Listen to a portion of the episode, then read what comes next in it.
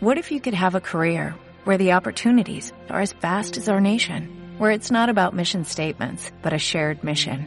At U.S. Customs and Border Protection, we go beyond to protect more than borders, from ship to shore, air to ground, cities to local communities. CBP agents and officers are keeping people safe. Join U.S. Customs and Border Protection and go beyond for something far greater than yourself. Learn more at cbp.gov/careers.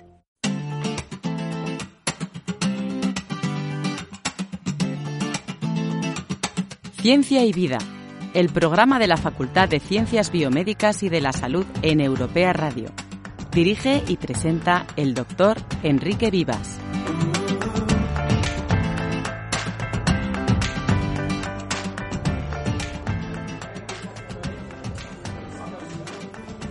Bueno, para encontrarle, para encontrar ahora a Anabel en tanto, con tanta gente, a ver si la veo, a ver si la veo. Enrique, en- Enrique. Ah, ah, ya, ya, Aquí, ya. aquí, aquí. Voy, voy, guárdame un sitio. Voy, Ven, voy, ven, voy, ven, ven. Aquí, aquí, voy. aquí, al lado mío. Aquí. voy. Menos mal, te he encontrado una silla Sí, justo es aquí que al está lado. ¿eh? lleno, esto está Lleno. lleno. eh, este, vamos a tener que cambiar de café. Pero es que a mí este me gusta Sí, muchísimo. no, no, Enrique. sí, a, mí, a mí también, a mí también. Bueno, eh, ¿Qué tal? quería hablar contigo, quería hablar contigo porque estuve ayer, estuve ayer en una conferencia sobre inteligencia artificial. ¿Qué me y- dices? Y, sí, sí, y, y- y si tenía dudas, pues ya absolutamente las dudas son eternas y globales, globales. Pues no sé si te voy a responder yo alguna No, duda, bueno, porque casi pero- casi tengo las mismas que tú, Enrique. Mientras nos tomamos aquí el café, vamos a departir de esto, porque seguro que ha estado interesantísimo, es que está en boca de todos. Sí, sí, ha estado muy interesante, pero las dudas que tenía las sigo teniendo, las sigo teniendo. Perdona, que está el ca- el camarero aquí. Para mí no con leche de soja. A mí un, un cortado, un cortado, normal. A ver si vienen pronto, porque está esto a tope. Pues esto te decía que estuve ayer en una conferencia de inteligencia artificial por un equipo multidisciplinar de, de técnicos, de biólogos, de médicos, A eso me alegra mucho. de informáticos y entonces no sé qué decirte. Saqué la conclusión de que en la práctica eh, lo que está haciéndose en este momento es una planificación automática. De, de- por, por ejemplo, eh, eh, se han hecho cosas para inteligencia arti- artificial para planificar los contenedores de al- algunos puertos, creo que es el de Rotterdam.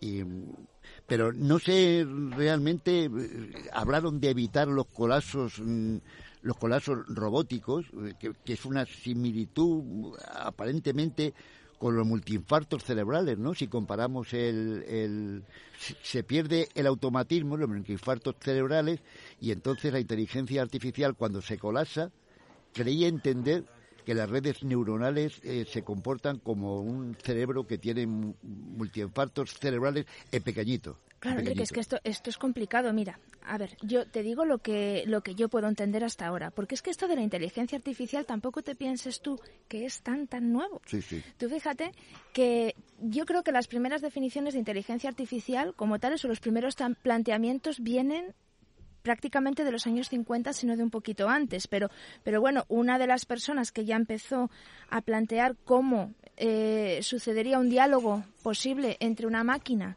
y un ser humano, que es en lo que va- está basada la inteligencia artificial que estamos utilizando ya cada vez con más frecuencia. Una de las personas que lo planteó antes que nadie fue Alan Turing, con el, Turing. con eso es, con este test, este famoso test de Turing, en el que se probaba eh, esta respuesta, si la, si la respuesta era ofrecida a través de una persona o a través de, de una máquina. Tú piensas que la inteligencia artificial al, al final eh, tiene que ver con la capacidad de una máquina para reproducir una respuesta que sería humana, ¿no? Ya, pero podemos, ah, hay una definición unánime y, y- y- y agrupada de lo que es la inteligencia artificial.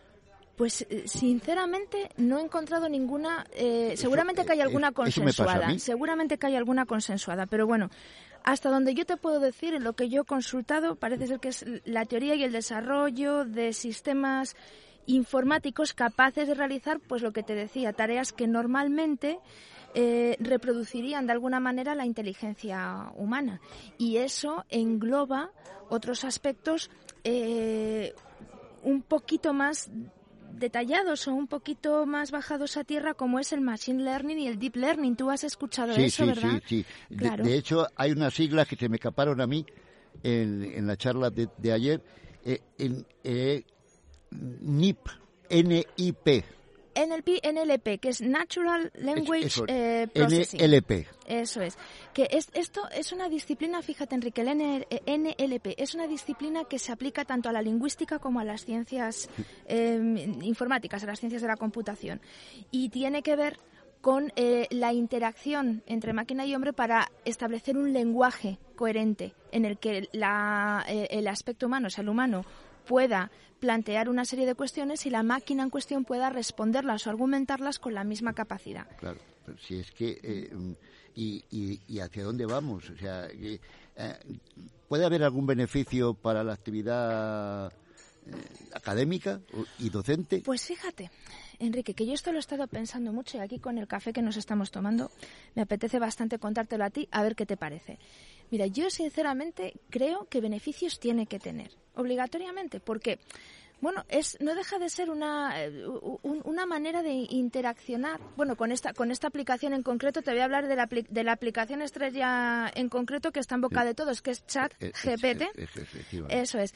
A ver, a mí me parece que una aplicación como esta, que es una aplicación en la que alguien interacciona para plantear una pregunta, por ejemplo, y obtiene automáticamente una respuesta, puede ser bueno si está bien utilizada, porque al final es como si tú tuvieras un tutor permanente que está continuamente resolviendo, no resolviéndote, sino resumiéndote todas las respuestas que te puede ofrecer la web, que te puede ofrecer, bueno, el sitio donde está recogido todo el conocimiento ahora, sea ahora que es la web, en, en algo mucho más resumido. Y si tú le diriges bien las preguntas, probablemente te pueda ayudar mejor. La cuestión es usarlo éticamente. Oye, eh, hablaron ayer de podar de podar los árboles, los árboles y, y es que la similitud con la con lo orgánico es alucinante. si comparamos en las redes neuronales con un, con un cerebro y comparamos los árboles que hay que podarlos, decían que hay que podarlos. Sí, sí, claro, porque tú piensas que, bueno, esto es una, algo que, que, que tiene que ver con el sistema nervioso de cualquier ser vivo, que es lo que se reproduce en un deep learning o en un machine learning, ¿no? Una, una, una red de conexiones neuronales que son las que permiten tener ciertas, eh, cierta variación en las respuestas. Bueno, lo que se llama pruning en, eh, en, las neuronas es la reducción del número de dendritas que, tienen estas neuronas. Efectivamente, hasta donde yo te puedo decir, y sin ser una gran experta en el tema, el, el, número de dendritas, el número de pequeñas conexiones puede hacer mucho más compleja la conectividad de las neuronas. Tiene que haber las justas, las necesarias, ¿no? O sea que eh, a más dendritas y más interconexiones puede ser que sea un efecto nocivo. Puede ser un, un, puede tener un efecto deleterio o un efecto eh, relativamente nocivo, nocivo para la conexión neuronal. En, depende del contexto, pero, pero, pero puede ser así. Entonces entiendo, entiendo haciendo la similitud con lo que sucede en un cerebro, que lo que hay que hacer es ir puliendo esas conexiones para poder establecer respuestas coherentes y adecuadas. Y eso es lo que debe de estar haciendo la inteligencia artificial. Los algoritmos que regulan algo como ChatGPT lo que hacen es cada vez que, tienen una, un input por parte de alguien que interacciona con ello, reforzar o, mejorar o acortar los caminos que llevan a una respuesta que luego se valida para intentar dar cada vez una respuesta mejor. A mí me, preocupa mucho porque una aplicación, una, una aplicación que se está llevando a cabo en algunas marcas de coches, creo que es Tesla, ese coche inteligente sin, sin conductor. Bueno, te diré, que a nivel automovilístico, vamos, Tesla es el ejemplo más gráfico porque todo el mundo ha ido a hablar de, ello, ¿no? Porque está detrás Elon Musk y es una celebridad. Ahora mismo la gran celebridad del siglo XXI. Que a ver y, si aprende a hacer coches y no a hacer cohetes porque le explotan en el camino. es, eh, tiene toda una historia Elon Musk, ¿eh? Estamos, eh, recuerdo haber estado hablando contigo de William Randolph Hearst y me parece que un día podemos traer aquí a la tertulia del, café lo, de, lo de celebridades que tengan que ver con con, con la ciencia y la comunicación, que también tenemos que contar un par de cosas de Twitter y, este, y este chico. En todo, en todo caso, la inteligencia artificial se lleva utilizando muchas cosas. ¿eh? Y, y, no nos enteramos, Enrique, pero en cuanto mm, tenemos ahora mismo una lavadora en casa, la lavadora en casa ya tiene inteligencia artificial que nos ayuda a poner la lavadora de blanca oh, eh, para que te salga el blanco perfecto y la televisión que tenemos en casa la tiene también para prepararte los colores que te den la mejor resolución de pantalla en tu salón de casa. O sea, eso, eso existe desde hace tiempo y tenemos que convivir con ello. Lo que creo que ha, dado un, subidón, por decirlo así, los últimos 10 años, más probablemente los últimos 5, ha sido esa capacidad de interaccionar con algo que, que, bueno que antes era lo que llamaban un chatbox no un chatbot que era una especie de robot que mecánicamente te daba una serie de respuestas y que ahora te da unas respuestas muy muy naturales ya y los imprevistos qué hacemos con ellos eh, eh, cuando un coche, qué te refieres eh, con el imprevisto? El imprevisto un coche programado que en un semáforo, es un ejemplo que ponen los críticos de inteligencia artificial, eh, tengo en un coche que manejado por inteligencia artificial un niño de siete años y un anciano. Y entonces los dos cruzan.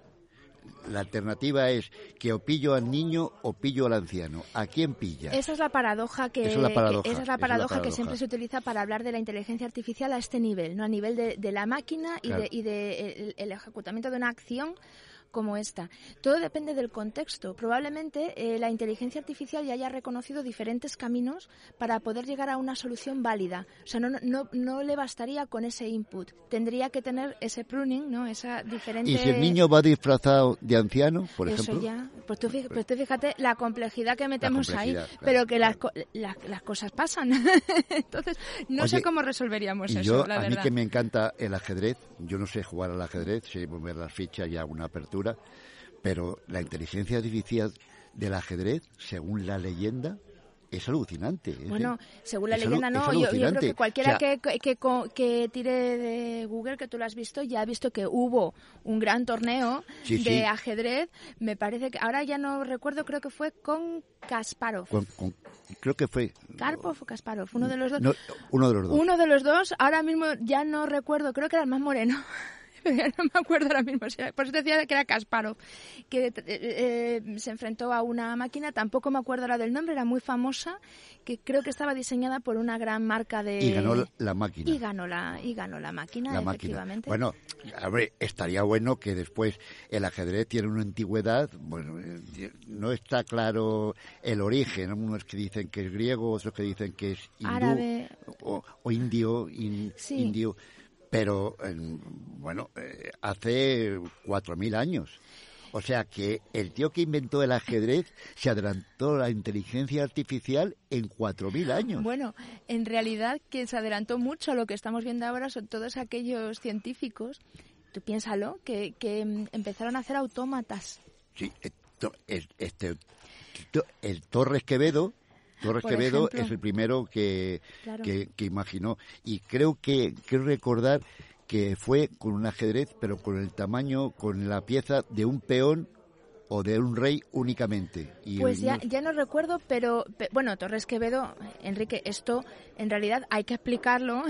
Sí, claro, si, Tú, si, Tú, vas a ciertas audiencias, ya tienes que explicar quién fue Torres Quevedo y qué fue lo que fue capaz de hacer Torres Quevedo. En todo caso, este gran científico español, pues efectivamente, fue los primeros que hizo un autómata muy sencillo, pero es que estamos hablando, si no recuerdo mal, Enrique, ¿de qué siglo? ¿17, 18? No, no. Incluso antes. Es posterior. Es posterior. Es posterior. Vale. En todo caso, los primeros autómatas a nivel general empezaron más o menos en el siglo XVII-XVIII. a partir de ahí, en el momento en el que tú haces que un muñeco empieza a recrear una acción que es por otro lado humana, ya tienes la primera, la primera aproximación a lo que podría ser una inteligencia artificial. Oye, ¿tú no crees que eh, hay un punto de unión en el que se, el algoritmos o los algoritmos se convierten en inteligencia artificial? Porque algoritmos lo hemos empleado. Eh. A ver, tal y como yo no, soy una experta en el tema, pero tal y como lo tengo yo entendido, un algoritmo por sí mismo no es una inteligencia artificial, es un, una, una, pequeña, un pequeño aspecto de lo que es ese desarrollo. Eh, la inteligencia artificial como tal tiene que ser un conjunto de algoritmos. Pero ¿cuál sería el punto de, de pasar de concepto algoritmo al concepto de inteligencia? Entiendo que cuando tú concatenas varios que son capaces de reproducir una acción que podría atribuirse a un humano, ¿no? Tal cual. Eh, a mí lo que me, tranquiliza es que llamen, yo soy médico, como tú sabes perfectamente, y además me encanta la, la neurología, que se llamen redes neuronales a unos chips. Bueno, es que lo son. Es que, es que lo son. Es que lo son, es que lo son de facto, lo son de facto. Tú sabes que ya hay publicaciones en medicina que se hacen con inteligencia artificial. Sí, sí, sí.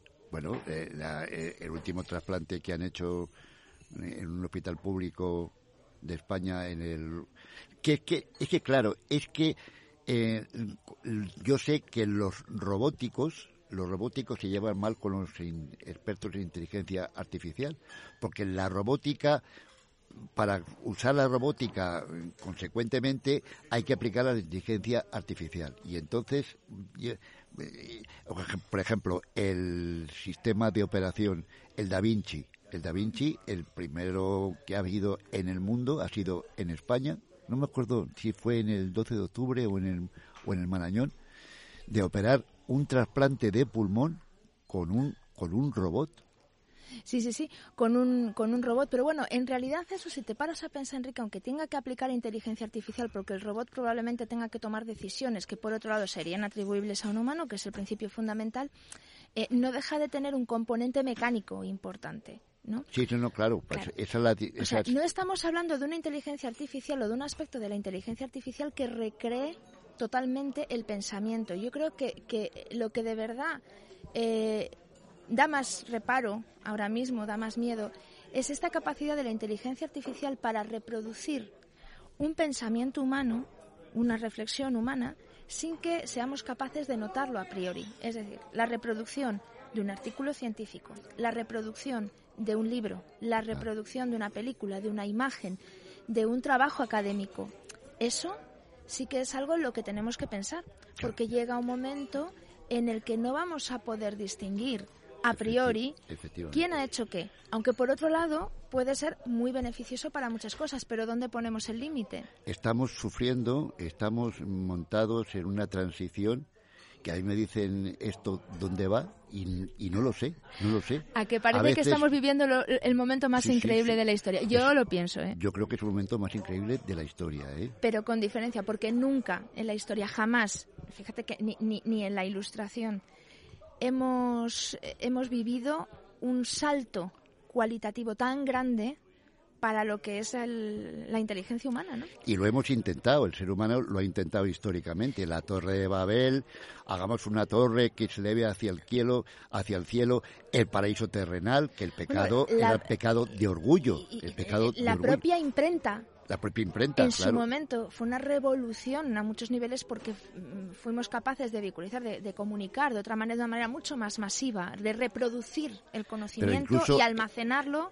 fuera de la tradición verbal. Pero incluso Eso fue una revolución. En la mitología, ¿no? El alcanzar el pecado de orgullo y alcanzar ser como dioses, ¿no? Prometeo, que roba el fuego sagrado de los dioses. Claro, pero, pero fíjate que Frankenstein, nunca, Frankenstein. pero fíjate que nunca hemos sido capaces de hablar con una máquina como ahora. O sea, nunca hemos sido capaces de establecer un diálogo científico válido con una máquina hasta de momento, hoy. De momento, Pero ya ha llegado el día. Hasta hoy ha llegado, el, día. Entonces, ahora, ¿cómo nos vamos a, a relacionar con esta, con esta máquina? ¿Cómo vamos a generar conocimiento con esta, con esta nueva tecnología? ¿Cómo va a convivir con nosotros? Eso es importante que lo tengamos en cuenta. Y a, nosotros en la vida universitaria, eso nos impacta muchísimo. Tremendo, tremendo, tremendo.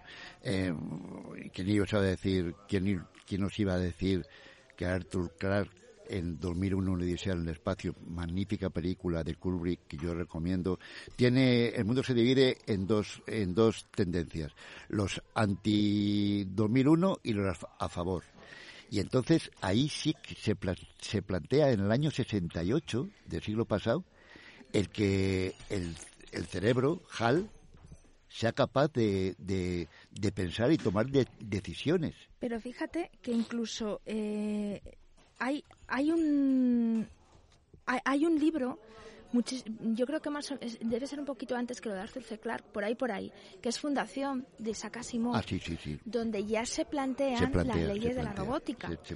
que no es no estamos hablando de inteligencia artificial, pero sí estamos hablando del primer esbozo sobre cómo interaccionar con algo que no es humano, pero que tiene atributos de un ser humano, sin llegar a serlo del todo, ¿no? Creado por un humano. Pero, vamos a ver, si el sentimiento y la ética son productos de, interconexiones neuronales y del cerebro, el sistema límbico, o sea, haremos una máquina tan, perfecta que pueda sentir, incluso, incluso, yo, eh, cuando antropologizamos, vaya palabra que me acabo de inventar, antropologizamos el, el robot, a mí me inspira eh, imágenes, me inspira una cierta ternura. O sea, ¿nos caerán unos robots mejor que otros? Pues mira, te voy a contar. Con esto de ChatGPT, que ya sabes que es esta, esta aplicación, que por cierto yo te recomiendo que la pruebes para que veas lo que es, para que veas cómo, cómo puede, pruébala. Que me da miedo, que, me da miedo. yo te acompaño, yo te acompaño. Luego si quieres la probamos aquí un momento, pero, pero en todo caso, efectivamente, ChatGPT, que es la, aplicación de la que habla todo el mundo, que ya sabes que se ha prohibido en, en algunos países, pero, por una, pero por una cuestión de protección de datos, ¿eh? no por lo que es ah. capaz de hacer, ah, claro, sino por lo que es capaz de manipular. De manipular. Pero, pero, pero no, tú, tú, tú interaccionas con ChatGPT y ChatGPT está educándose para darte un feedback, para darte una, una respuesta con cierto componente ético. Tú le preguntas por una enfermedad y ChatGPT concluye eh, la respuesta que te da dándote una serie de recomendaciones. Si tú, por ejemplo, le estás hablando de, me lo estoy inventando, de cáncer de esófago, te da una serie de recomendaciones sobre cómo evitarlo. O estamos limando eso. No obstante, hay una serie de fallos que tiene ChatGPT que no son fáciles de detectar, pero no imposible, que tienen que ver con la ética. Por ejemplo, una inteligencia humana que sepa, a ver, no todas, pero la que sepa debería, por ejemplo, eh, pensarse mucho cómo utilizar una referencia bibliográfica para un trabajo académico o para un artículo científico. ChatGPT todavía no lo entiende bien. Entonces te mete referencias bibliográficas espúreas que luego tú cuando las compruebas te das cuenta que no son del todo eh, exactas para hacer código. Nos pasa lo mismo, tú metes un código para, en ChatGPT un código para hacer una, una cosa sencillita, una estadística en, en algún sitio. Y ChatGPT te lo hace, pero tiene fallos. Entonces, ahí todavía esa inteligencia artificial no tiene la capacidad que tendría un humano para distinguir no la de todos. Tú ya sabes, Enrique, que hay de todo en la viña del Señor. Entonces, bueno, hay gente que lo de la referencia bibliográfica le daría lo mismo que y, cualquier otra cosa, pues también. Pero entendiendo, entendiendo cómo nos tendríamos que manejar, todavía no lo hace del todo. Entonces, eso es algo a lo que tenemos que, ponerle el foco porque es lo que nos va a servir para distinguir su buen y su mal uso. Porque yo creo que, como todo, se puede usar bien y se puede usar mal. Yo recuerdo, y esto lo hablaba, con, compañeros nuestros eh, el, otro día, recuerdo cuando empezó Google y no, no nos dejaban usarlo porque decían que como se tenía que buscar algo es en la biblioteca. Ah, sí, claro, claro. Claro, ahora el, el, el, gran, el, gran agora es Google. O sea, perdón, he dicho Google como puede haber hecho cualquier otro buscador. todavía todavía eh, empleamos la denostación Dice, eso lo ha leído en Wikipedia. Ojalá todo el mundo leyese Wikipedia. Claro, porque estaríamos mucho más ilustrados. Pero, vamos. pero, pero bueno, em, eh, ves, o sea, ahora mismo eh, se entiende que el uso de, esa, de esa herramienta lo, se tiene que hacer atendiendo unas normas, pero que no puedes dejar de usarla. Y con esto va a suceder lo mismo. Ahora, ¿cómo la deberíamos usar? Por ejemplo, ¿deberíamos mencionar que la hemos usado en un artículo efectivamente, científico? Efectivamente, efectivamente. ¿Deberíamos mencionar que la hemos usado en un trabajo fin de grado, en un trabajo fin de máster? Yo entiendo que sí. Y ahora, ¿cómo la usas para usarla bien? Y yo entiendo que hay tres maneras de usarla bien. En resumen, que sería preguntando, preguntando cosas que te conteste la, inteligencia artificial que te ayuden a aclararte dudas. Eso yo creo que para un estudiante y para quien no es un estudiante es muy bueno que tú tengas una respuesta inmediata sobre, sobre cosas que te pueden suscitar dudas. Sí, como lo Alesia enciende la luz del salón. Es que eso es una inteligencia artificial. es que eso es una inteligencia artificial.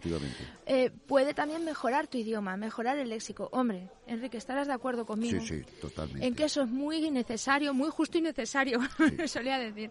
Mejorar la, la capacidad de expresión de las personas ahora mismo es importante porque nos hemos olvidado de hablar nos hemos olvidado de escribir, y hemos olvidado cómo expresarnos con corrección. Entonces, me parece que sería muy bueno.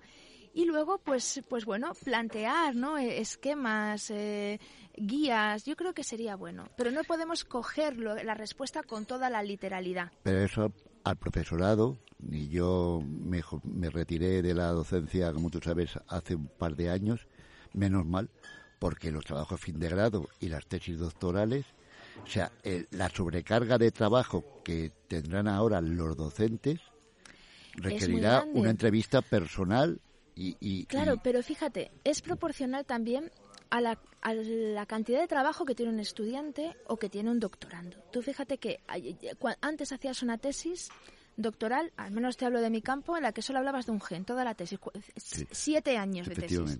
Ahora las tesis se tienen que hacer en cuatro años y la descripción de un gen es que ya está hecha. Es que en diez minutos la tienes hecha porque tienes un millón de artículos científicos que hablan de ese gen. ¿Cómo gestionas esa información? Es muy difícil. muy difícil. Entonces, estas herramientas pueden servir para poder gestionar la información útil para, para centrarte en el trabajo y orientarlo bien. Ahora, ¿tú puedes reproducir literalmente lo que te diga un chat?